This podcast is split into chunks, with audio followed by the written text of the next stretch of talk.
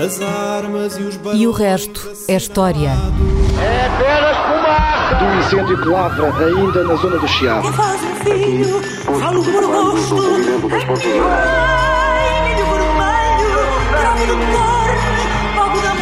Quer transformar este país numa ditadura. Não, lamento. não. Com João Miguel Tavares e Rui Ramos. Olá, sejam bem-vindos ao 44 episódio de E o Resto é História, com João Miguel Tavares e Rui Ramos. Ah, na semana passada nós assistimos a uma polémica envolvendo Rui Tavares, que é simultaneamente historiador, colunista do Público e fundador do Partido Livre, por causa de um certo de um programa seu sobre a exposição do mundo português de 1940 que foi transmitido na telescola.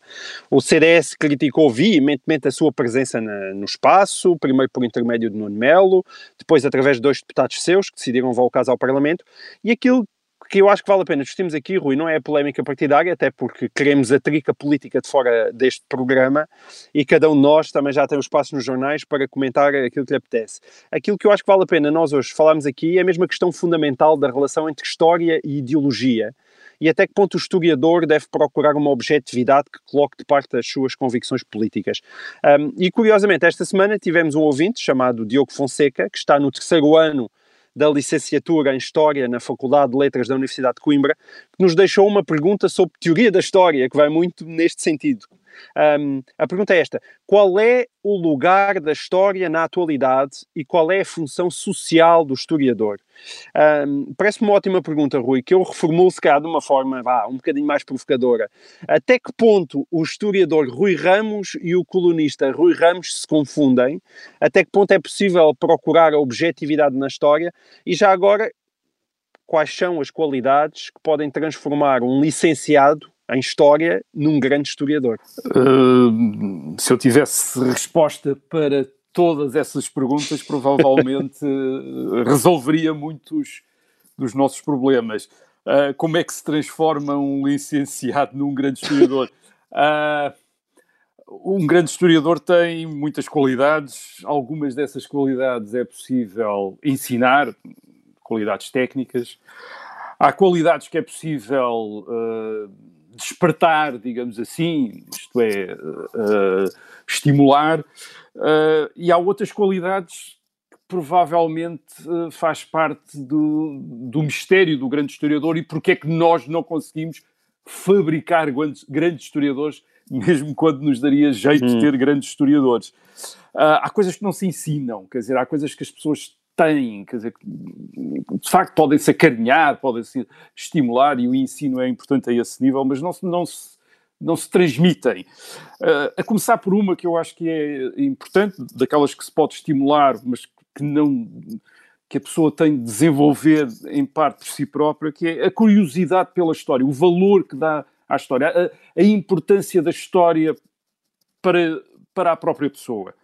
Uh, repito, não chega, mas creio que é imprescindível, uh, porque a curiosidade pelo estudo do passado parece-me que deve ser a principal motivação do historiador se ele for ou quiser ser um grande historiador. Isto é, eu acho que é incompatível alguém fazer boa história e grande história se o seu objetivo não for compreender o passado, hum. compreender aquilo que aconteceu e for certo. pelo contrário e aí, ter e aí que entra objetivos. a questão e é aí que entra a questão da ideologia, digas tu. É, eu acho que aí entra a questão da ideologia. A ideologia é algo que, isto é, vamos, estamos a falar das preferências políticas, das certo. preferências por um certo tipo de sociedade. Eu acho que isso é característica do indivíduo, é parte da sua história pessoal. E se hum. para fazer história fosse uh, preciso nós uh, esquecermos aquilo que somos, uh, deixarmos para trás tudo aquilo que faz de nós as Quem pessoas, és, é? hum. as pessoas que nós somos, acho que não seria possível fazer história. Isto é, ninguém certo. pode deixar de ser quem é. Isto é, tornar-se uma pessoa sem a sua história pessoal. E, e, por outro lado, acho que até mesmo essas preferências, isto é, aquilo que nós estávamos a, a chamar de ideologia, essas preferências podem ser uma inspiração importante se nós entendermos essas preferências como parte de um de interesses, isto é, do, do, de interesses do historiador, uh, uh, aspectos da, do mundo que, o, uh, que, lhe, que, são que ele acha mais sugestivos, mais atraentes do que outros, inclinações que podem levá-lo a explorar Certo. aspectos do passado que outros eh, não exploraram. Até E- porque essas inclinações traduzem uma paixão pessoal por determinados assuntos e essa paixão também é muito útil quando estás a ler um historiador, não é? Eu, eu Exatamente. Não, e, Não é? e- e- e para seja, o historiador isto é. ouvir ge- gente apaixonada é sempre mais interessante do que... É, é verdade, exatamente, é verdade. Isso é gente Sim. interessada, gente que está. Sim, interessado. E que sabe escrever já agora, é um pormenor que tu não falaste, mas isso já, já, é outra, isso já é outra das qualidades que é difícil. que é eh, difícil, que é tramada, não é? Mas que, é- que é- não é não fácil de, de transmitir. Mas, mas essa, essa, essa, essa, essas inclinações, Hum. eu, eu dou um exemplo, quer dizer, por exemplo, um, um- historiador liberal, isto é, um historiador que em princípio eh, acha que eh, a economia numa sociedade deve estar baseada na iniciativa privada, por exemplo, é a sua preferência. Mas essa preferência pode o levar em relação ao passado Uhum. a valorizar esses aspectos da história. Uh, Certo. por exemplo, naquilo que, se chama, que nós chamamos a expansão portuguesa dos séculos XV e XVI, que é geralmente entendida como, uh, tradicionalmente, como uma Sim. iniciativa dos príncipes do Estado, isto é, dos reis, uh, do infante Dom Henrique e depois, do, e, e depois de Dom João II, e, portanto, dos reis de, de Portugal. Uh, pode ser que um historiador, um historiador liberal possa ser, possa, levar, ser levado a, inca- a descobrir aspectos dessa expansão que tenham mais a ver com a iniciativa, aquilo que nós hoje chamaríamos de iniciativa privada, isto é, a iniciativa dos indivíduos, não coordenada, não dirigida uh, pelo Estado. E isso é, importante. Aliás, Certo. isso aconteceu, isto tem em relação, por exemplo, à expansão no Oriente, no século XVI, na Índia, no, uh, em, em que há toda uma dimensão de, de uh, empreendimento uh, de pessoal de todos aqueles portugueses que lá estavam que não, e que não estavam enquadra, e, e não necessariamente enquadrados pelo Estado. Uh, e, e que rompe, portanto, um bocadinho com a ideia de, uma, de um império estatal uh, coordenado pelo rei ou pelos delegados uh, do rei, e que é importante e que, por vezes, uh, repito, um historiador possa estar despertado para isso, pelas Sim. suas preferências pessoais, pode ser levado a, o, que a ele, encarar certo. o que ele não pode é martelar os factos ou inventar factos só para encaixar na sua tese, não é? Claro que não, e, e isso acontece quando o objetivo do historiador não é propriamente perceber o passado, mas sim utilizar o passado para servir determinadas causas, isto é, tentar encontrar um passado útil para os seus eh, objetivos ou para aquilo que ele acha que pode ser interessante para um partido ou para uma corrente eh, de opinião. Isto é, usar o passado para sustentar uma posição eh, do presente. Eu creio que, que aí também eh, podemos encontrar uma resposta para a questão levantada pelo eh, Diogo Fonseca, eh, que é qual, o, o- o principal objetivo do historiador deve ser trabalhar o melhor que puder sobre os documentos, sobre os traços deixados pelo passado. Essa é a sua função social. E não é outra, não é encontrar o passado útil para, para uma determinada uh, corrente uh, ou para uma determinada geração, uma corrente de opinião ou para uma geração, nem é fabricar memórias públicas uh, convenientes. Até, até por uma coisa, eu, eu sou muito cético em relação à utilidade da- do uso do passado. Isto é, Hum. se manipular o passado fosse eficaz para garantir o apoio a determinadas correntes no presente, eu acho que nós nunca teríamos saído daqueles regimes, por exemplo, dos regimes ditatoriais que fizeram esse trabalho de ah, tentar fabricar passados de acordo com as suas conveniências. E nós sabemos que isso não funcionou. Acho que há uma sobrevalorização do efeito propagandístico do uso do passado. A história de serviço é sempre má e suscita sempre ah, questões, dúvidas, ceticismo, que leva depois a, ah, os historiadores a precisamente voltarem à documentação, reverem ah, as, as teses e as interpretações. Portanto, nunca é, eu creio que nunca é uma, nunca é socialmente muito ah, útil. É verdade, podem di- dizer que há grandes obras, quer de história, quer de outras, que tiveram, que foram feitas com objetivos inicialmente propagandísticos. Isso, é, é- é- isso por vezes aconte- a- a- a- acontece. Mas o que acontece também é que o, o, esse tipo, desse tipo de obras, aquelas que ficaram foram aquelas que foram feitas por autores que eram suficientemente talentosos, suficientemente eruditos, que mesmo ao serviço, às vezes, de uma ideologia, acabaram por fazer estudos que eram interessantes e subjetivos e, e sugestivos para além disso. Isto é, uh, eles podem ter tido um objetivo ideológico, mas foi a arte e o estudo que prevaleceram. Uh, uhum. Partiram daí, mas depois fizeram outra coisa. Eu dou um exemplo, que é o Alexander Klein. O Alexander Klein uh, começou os seus estudos históricos com o objetivo que ele próprio declara, que é de fazer uma história do terceiro Estado. Daquilo que outros também chamam a burguesia. Em grande medida para justificar o regime liberal uh, no século XIX. Portanto, certo. esse é o objetivo dele. Mas ao tentar fazer isso, ele acaba por fazer uma coisa que não estava exatamente nas suas previsões quando começou, que é uma história de Portugal. É uma história das origens do reino. Das origens, não é? Sim, uh, ele nunca chegou e, a acabar, não é? E, uh, e isso é, ele é levado a isso, diz ele, pelo, pelo interesse que lhe despertou a documentação que acabou por reunir. Portanto, isto é, o, o, trabalho de investigação acabou por prevalecer, digamos, sobre o objetivo inicial. Portanto, ele acabou por fazer a sua história de Portugal, publicada em 1846, começa por ser uma história da formação do reino de uh, Portugal e depois só mais no fim é que volta a ser a história dos conselhos, isto é, a história do terceiro Estado, que ele aliás não acabou. Portanto, aquilo que, aquilo que ele fez foi aquilo que ele não tinha uh, previsto e, e, foi levado a isso pela dinâmica uh, do seu trabalho de história, pelo entusiasmo que nitidamente sentiu nos arquivos, ao ao descobrir, ao identificar uma, uma quantidade enorme de documentação relativa às, aos atos de, do Conde Dom Henrique, de Dona Teresa, do Dom Afonso Henriques e dos, e dos, uh, primeiros, uh, dos primeiros reis, e que o levou a ficar entusiasmado para escrever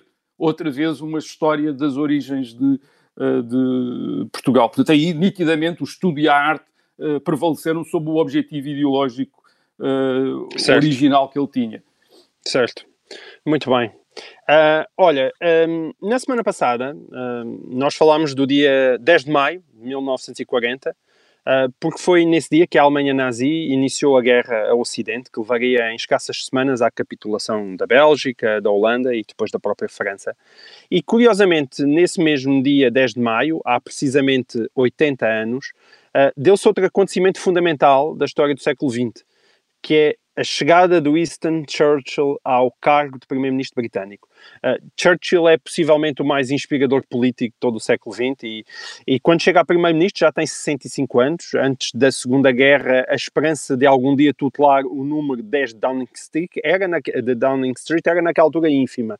Uh, Rui, como e porquê é que um, porque é que Churchill lá chegou e quão extraordinário foi o seu papel na década de 40? Será Churchill um daqueles rascais em que podemos dizer que tudo o que extraordinário sobre ele foi escrito não tem grande exagero? Uh, esta é uma história das mais contadas do uh, século XX. Uh, e, e, e, isso leva também muitos historiadores. Mas ainda assim continuam a sair biografias. Exatamente, não. Biografias, e, isso teve outro e todas efeito. elas vão acrescentando alguma coisa, não é? Bem, todo, eu tenho ideia que todos os anos deve sair uma biografia do Churchill em língua inglesa, e, Sim. para além de outras línguas, mas em língua inglesa deve sair. Deve, há uma biblioteca só com biografias do Winston Churchill.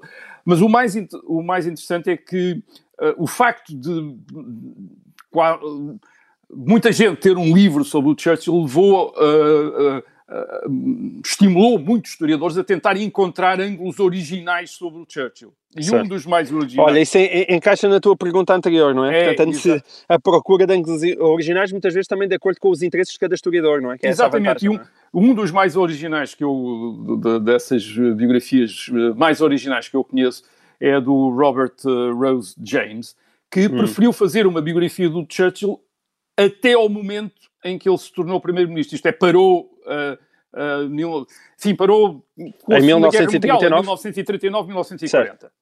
E, e, para, e para quê? Isto é, porque é que ele fez isso? Uh, ele fez isso porque uh, se nós pararmos a história do Winston Churchill antes do dia 10 de maio de 1940, isto é, antes dele se ter tornado primeiro-ministro, temos um Churchill completamente diferente. Isto é, não, temos aquilo que o Robert Rose James chamou um fracasso. Ele, aliás, hum. tem o título, do, o subtítulo do, do, do livro do Robert Rose James é precisamente ensaio sobre um, fraca sobre um fracasso, a, a Study in Failure. Quer dizer, isto é, até 1939 o Churchill tinha falhado em, em quase tudo. Hum. Isso não quer dizer que ele não tivesse talentos e qualidades que eram reconhecidas, a oratória, a sua persistência, o facto de ele ser um político profissional e, portanto, ser quase um animal, aquilo que nós chamamos aqui em Portugal, um animal uh, hum. político. Ele tinha toda a vida dele passada no, quase no, toda a vida no Parlamento no, e no governo também, tinha sido ministro uh, muitas vezes, mas de resto tinha manchas enormes no currículo. Ele estava associado a um dos maiores desastres militares ingleses durante a Primeira Guerra Mundial, o desembarque em Galípoli, uma tentativa de atacar a Turquia que falhou uhum. completamente. Era também, depois da, depois da Primeira Guerra Mundial, ele era associado com a austeridade. Em 1925 ele tinha, ele tinha era ministro das Finanças, uh, Chancellor of the Exchequer, e tinha feito voltar a Libra ao padrão ouro. Falámos aqui do padrão ouro há uns tempos. Isso resultou num processo de deflação, portanto, num processo de austeridade em Inglaterra, que não tinha feito nada popular. Além disso, era alguém que tinha mudado de partido muitas vezes, tinha sido conservador, depois em 1904 tinha se tornado liberal e os conservadores e os liberais eram os dois grandes partidos que se opunham um ao outro, portanto ele tinha passado entre, digamos, entre os dois grandes partidos de um para o outro, portanto tinha se tornado liberal e depois voltou a ser conservador, o que levou muita gente a pensar, bem, temos aqui um ambicioso, sem princípios nenhums, que está sempre a trocar partido, e depois além disso, ele nos anos 30 nos anos 30, portanto, imediatamente antes da Segunda Guerra Mundial, ele tinha assumido duas causas que eram causas, hum, para não lhe chamar impopulares, vamos chamar minoritárias. Uma delas era a recusa do autogoverno para a Índia. A Índia ainda era um, fazia parte do Império Britânico uhum. uh, e havia uma corrente importante no, no no governo e no Parlamento britânico achava que era tempo da Índia ter um estatuto de governo, ter um governo autónomo, até para responder à pressão que o partido do Congresso, que lutava pela independência da Índia, estava a fazer. E, portanto, queriam-se lhe dar mais autonomia. O Churchill era, foi contra essa autonomia e tinha muito pouco apoio no, no, uhum. no, no, Parlamento. Quer dizer, em 1931, quando há um voto sobre a Índia, em, uh, uh, só 43 deputados é que apoiam a, a, posição do Winston Churchill e 369 são uh, contra.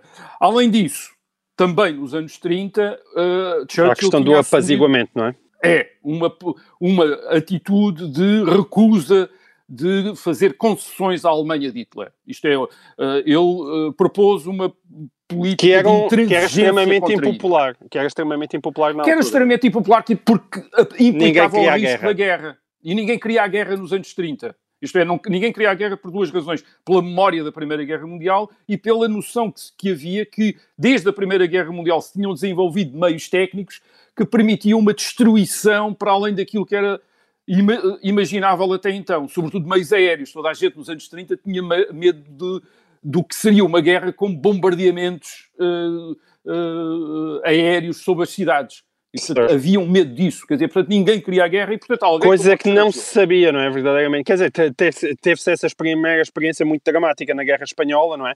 Mas Sim, uh, na Guerra Civil de Espanha, mas mesmo imaginavam, isso... Hum. Imaginavam isso, havia estudos sobre isso, sobre os bombarde... bombardeiros, bombardeamentos, até porque tinha havido uma experiência disso limitada durante a Primeira Guerra Mundial com os Zeppelins, com aqueles uh, dirigíveis que também tinham atacado Londres e Paris, e, portanto, havia uma ideia do que é que se podia fazer uh, agora, nos anos 30, quando a aviação se tinha desenvolvido uh, uhum. muito mais. Portanto, Churchill é um inimigo do, da política chamada de apaziguamento, de uh, Neville Chamberlain, que é o, hum. o primeiro-ministro no fim da década de 30, o líder do Partido Conservador uh, e primeiro-ministro. Uh, Churchill também é um membro do Partido Conservador, mas é contra essa política de, de apaziguamento. apaziguamento. Olha, Rui, se calhar antes de nós entrarmos propriamente no Churchill primeiro-ministro, eu proponho que apaziguemos um bocadinho aqui o nosso programa, porque chegou a altura do intervalo e de entrar um noticiário e nós retomávamos toda esta nossa conversa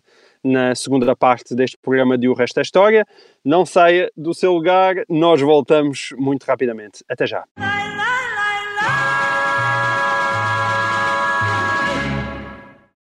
Olá. Sou o Manuel Peixeira Machado, sou jornalista e escrevo sobre tecnologia e startups no Observador. Em fevereiro, estava em São Francisco e já escrevia sobre as medidas especiais num grande evento de lançamento de smartphones para evitar a propagação do coronavírus. Agora, estou envolvido no esforço do Observador para encontrar e contar as melhores, as mais importantes histórias sobre a forma como este vírus mudou as nossas vidas, como as empresas se adaptam para funcionar e como as startups querem ajudar. A tecnologia muda o mundo e é uma arma importante. O jornalismo de qualidade é fundamental para compreender este novo mundo. Mas isso tem um custo. Se quer juntar-se à nossa missão de serviço público, torne-se assinante do Observador.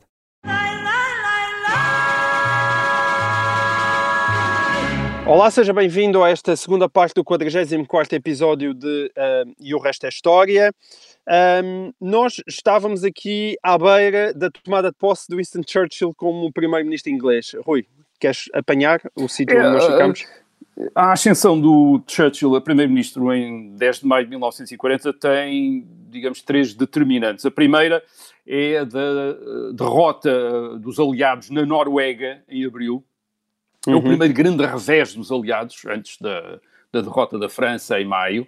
Portanto, há uma operação. Eles, os aliados hesitam em ocupar a Noruega para reforçar o cerco, o bloqueio à Alemanha.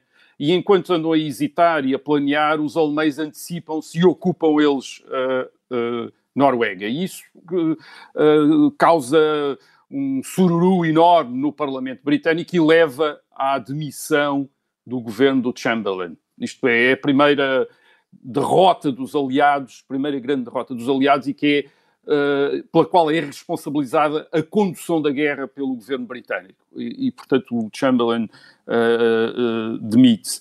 A segunda é a ideia que há de que é necessário sair do, do, do formato de um governo conservador para um governo de unidade nacional. Uhum. Isto é, integrando os outros partidos, neste caso o Partido Liberal e, sobretudo, o Partido Trabalhista, que já nessa altura era o segundo uh, maior partido uh, britânico. Uh, e, e, e, isso não é desculpa, sobre o Chamberlain. De, Deixa-me é só salientar esse lado, é que o, Churchill não ascendeu a primeiro-ministro como primeira linha e como líder do Partido Conservador, não é? Não, não. E, portanto, ele herda, é bom para saber, ele não foi eleito, não é? Diretamente, não é? Não, não, ele, o Churchill não é, quer dizer, o, o Churchill em, em, maio de 1940 é torna-se primeiro-ministro, mas o, o, Neville Chamberlain continua a ser o líder do Partido Conservador. Ele é apenas uh, o primeiro-ministro. Portanto, é, um pouco porque o Partido Trabalhista recusa o Chamberlain e uh, o o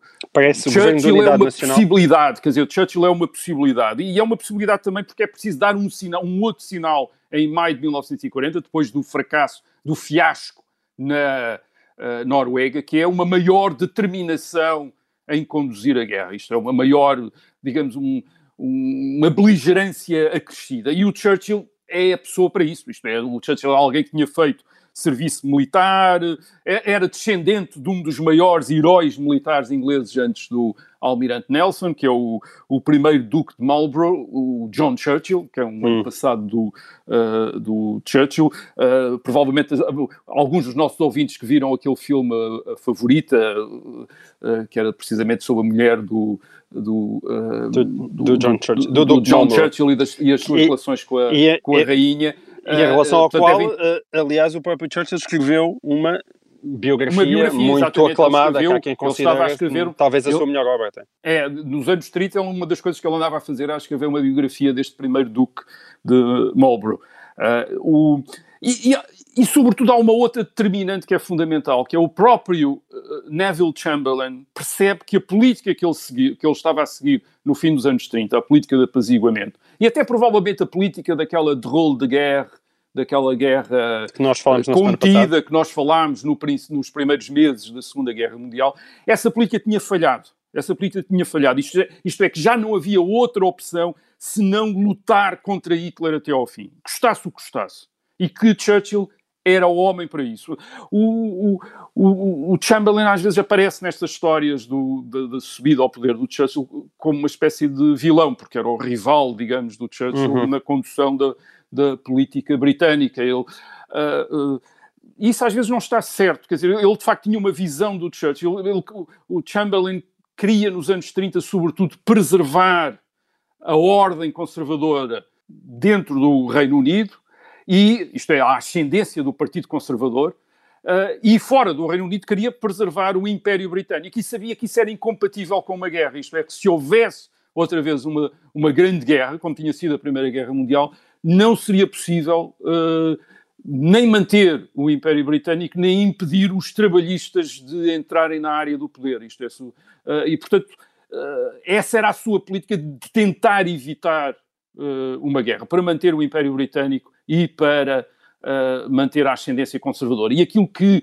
em 1940, em maio de 1940, Chamberlain percebe é que isso já não é possível. Isto é, não é possível, é preciso sacrificar coisas que para ele eram muito importantes, como o Império e, o, e a ascendência eh, conservadora, porque era, é, é, necessário combater Hitler. Isto não se pode tolerar a ameaça nazi uh, na Europa. E é Chamberlain, enquanto líder do Partido Conservador, com a maioria no Parlamento, que torna possível o governo de Winston Churchill. Aliás, Churchill, quando Chamberlain morre no fim de 1940, já era um homem uh, doente, mas Churchill faz questão de reconhecer isso, isto é, do que deve ao Chamberlain, isto é, de, à visão de Chamberlain, que foi alguém que tinha uma política, percebeu que tinha falhado e mudou de, de política. Uhum. E isto foi muito importante até Mudou porque... de política e deixou que outra executasse e não ele, não é? E, deix... e, e achou certo. que Churchill era o homem para executar essa política. Certo. E, e, e deu-lhe apoio e manteve-o no poder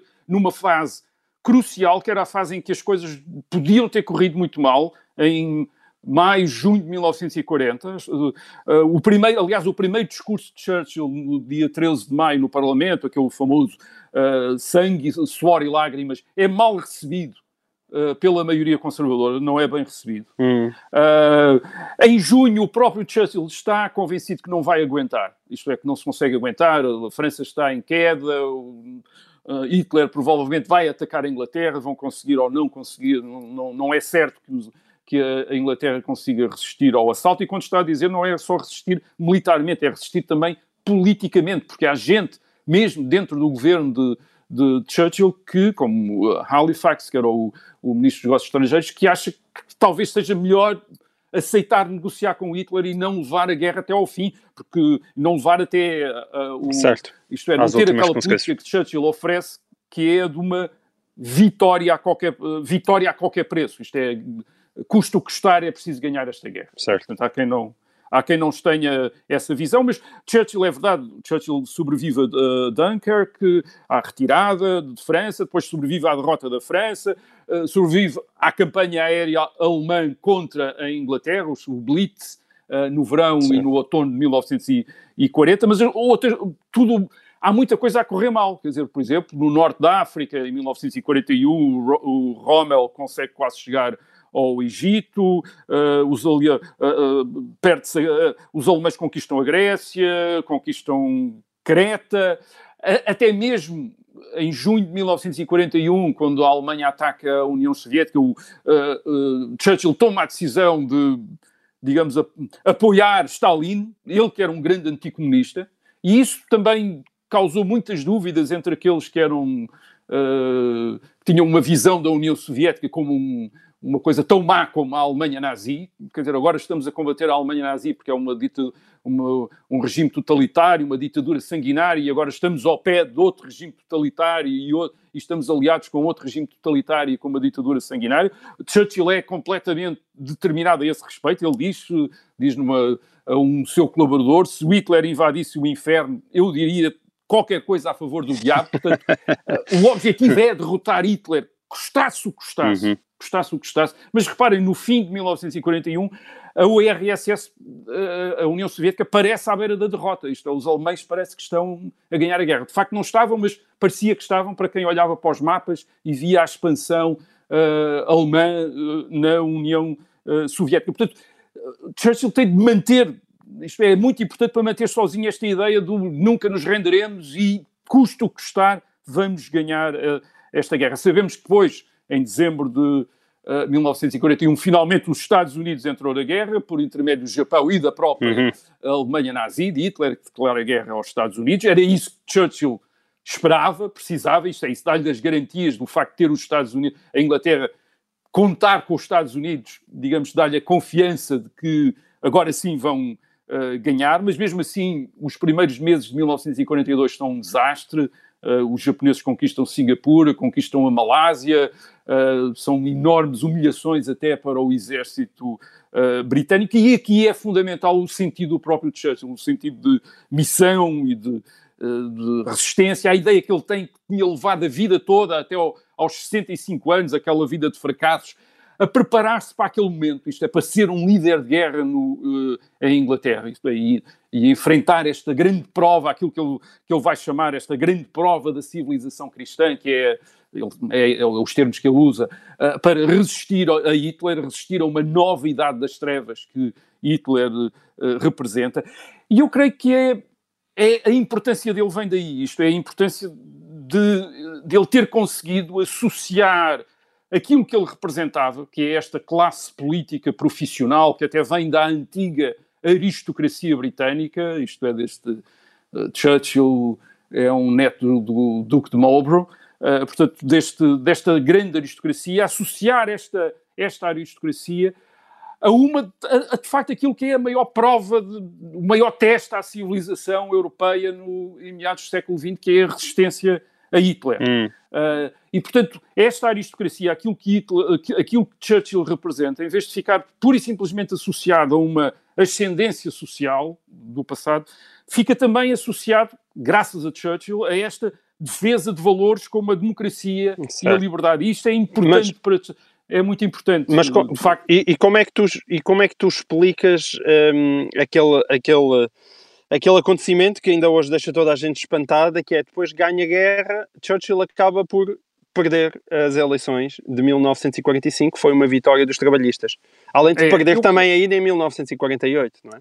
Não, ele voltar o resto derrotas, é tudo... Ele depois ele... perde tudo aquilo em que, em que acreditava, isto é, o Chamberlain tinha razão. O, o Chamberlain tinha razão, isto é, uma guerra significava o fim do mundo que ele, Chamberlain, e que ele também, Churchill, prezavam. Isto é, uhum. aquele mundo do Império Britânico, o mundo das, do, do, da hegemonia do Partido Conservador em Inglaterra foi posto em causa pela Segunda Guerra Mundial, tal como Chamberlain tinha previsto. Isto, o, em, em, julho de 1945, o Partido Trabalhista ganha as eleições e inicia depois um processo de nacionalizações, de socialização da economia uh, britânica, a que Churchill se opõe, isto é, Churchill é muito hostil a isso, mas tinha perdido as eleições, e depois, claro, há um desmantelamento uh, do Império, que começa pela Índia, que acaba por se tornar uh, independente, e nos anos 50, 60 uh, acaba praticamente o Império hum.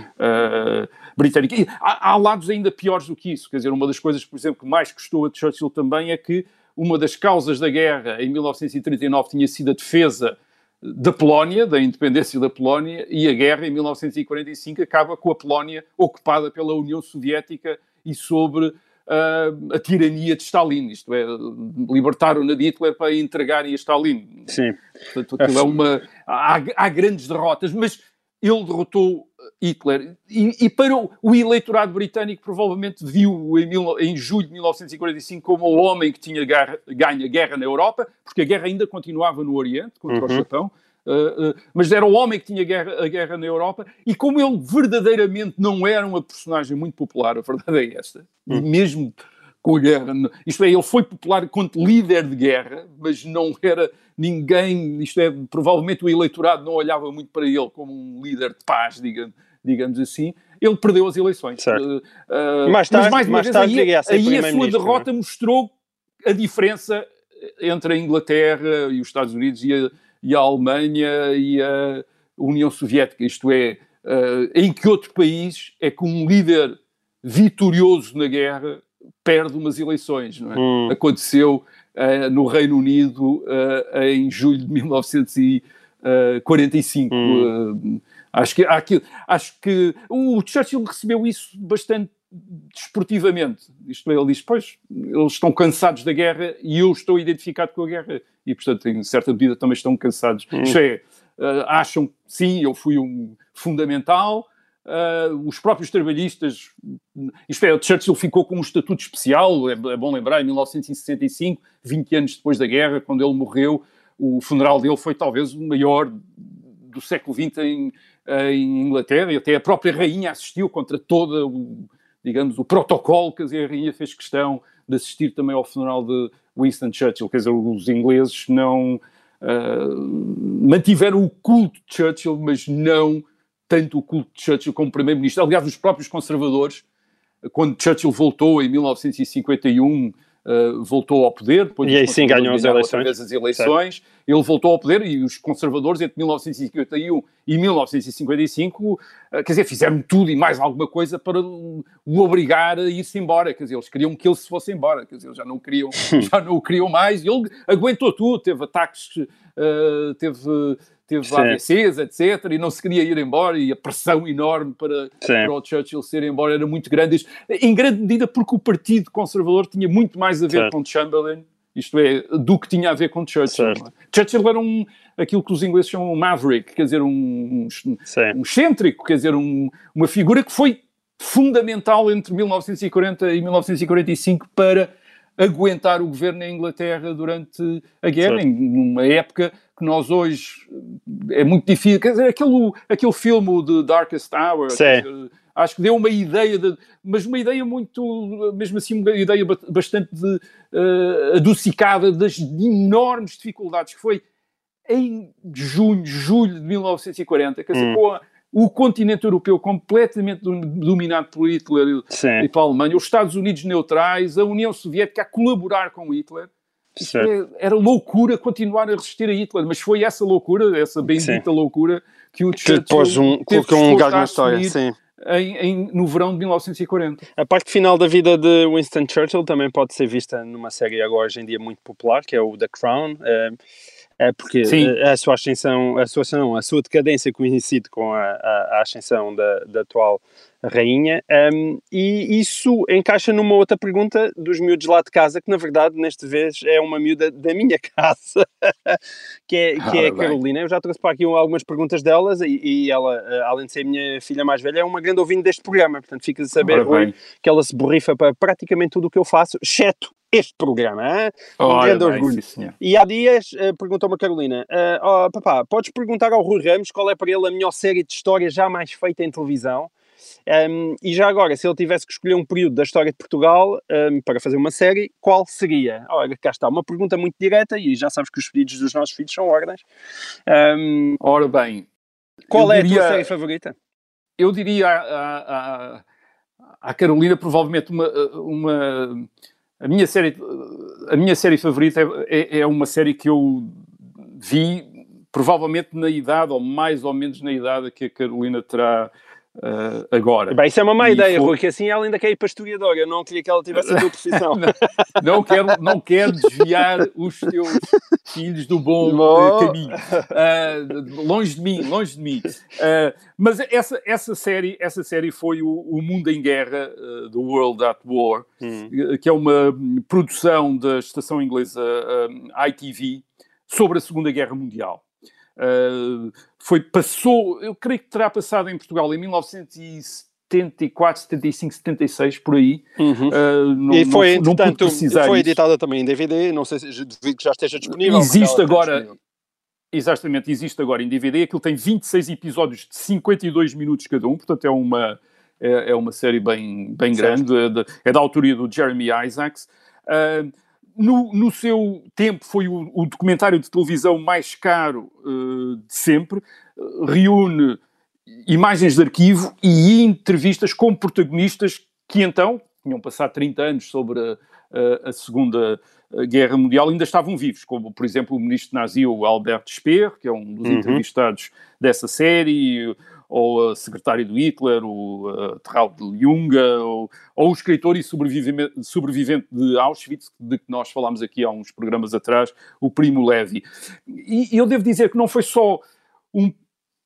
Não, foi um eu acho que foi o, o primeiro o documentário que verdadeiramente me levou a, in, a interessar por história. Quer dizer, a interessar Sim. por história não só pelas imagens uh, pelas suas imagens, pela maneira como estava composta. O, o composto, o, o, narrador é o Laurence Olivier, portanto, aquele tinha também uma voz uh, muito interessante.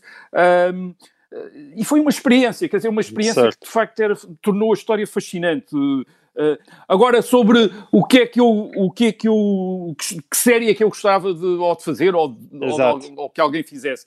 Eu, eu gostava de, gostava que houvesse uma série ou, ou, e gostava de fazer, se, uh, se fosse possível, uma série sobre aquela que eu acho que é a maior mudança que, há, que houve em Portugal nos últimos 200 anos, hum. uh, que é a passagem da monarquia católica tradicional para aquilo que nós chamamos a monarquia constitucional. Uh, para o Estado liberal. Isto é sobre a época que vai entre a Revolução de Agosto de 1820 e, e uh, o fim da Guerra Civil em 1834. Foi é uma das épocas em que os portugueses estiveram mais divididos.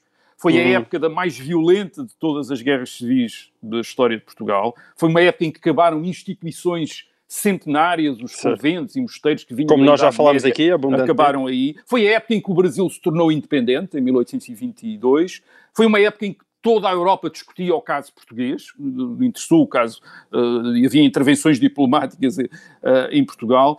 E, no entanto, é, um, é, uma história que há muito tempo que não é contada e, e, que talvez não seja muito familiar para as gerações de portugueses de hoje. Eu acho que valia a pena contar, até porque, uh, sim, não há imagens de arquivo, passou-se no princípio do século XIX, mas nós temos uma, hoje em dia temos um, um mundo que é um mundo que, que vive ainda desse, uh, daquilo que foi destruído e construído uh, nesses época. anos 20 e 30 do século XIX. E seria um desafio interessante levar a televisão, isto é, as imagens, o cinema, quer dizer, a, a, a tentar redescobrir essa época de maneira a podê-la contar a uma nova geração. Acho que era uma, acho que poderia ser um, algo, um desafio muito interessante. Muito bem, aqui fica a ideia. Muito obrigado, Rui. Assim termina este 44 episódio de O Resto da História. Até para a semana. E o resto é história. É apenas fumaça! Do incêndio que lavra ainda na zona do Chiado. Um filho, falo por amor.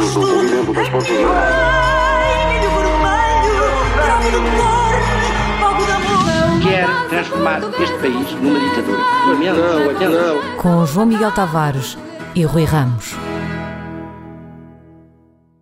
Obrigada por ter ouvido este podcast. Se gostou, pode subscrevê-lo, pode partilhá-lo e também pode ouvir a Rádio Observador online em 98.7 em Lisboa e em 98.4 no Porto.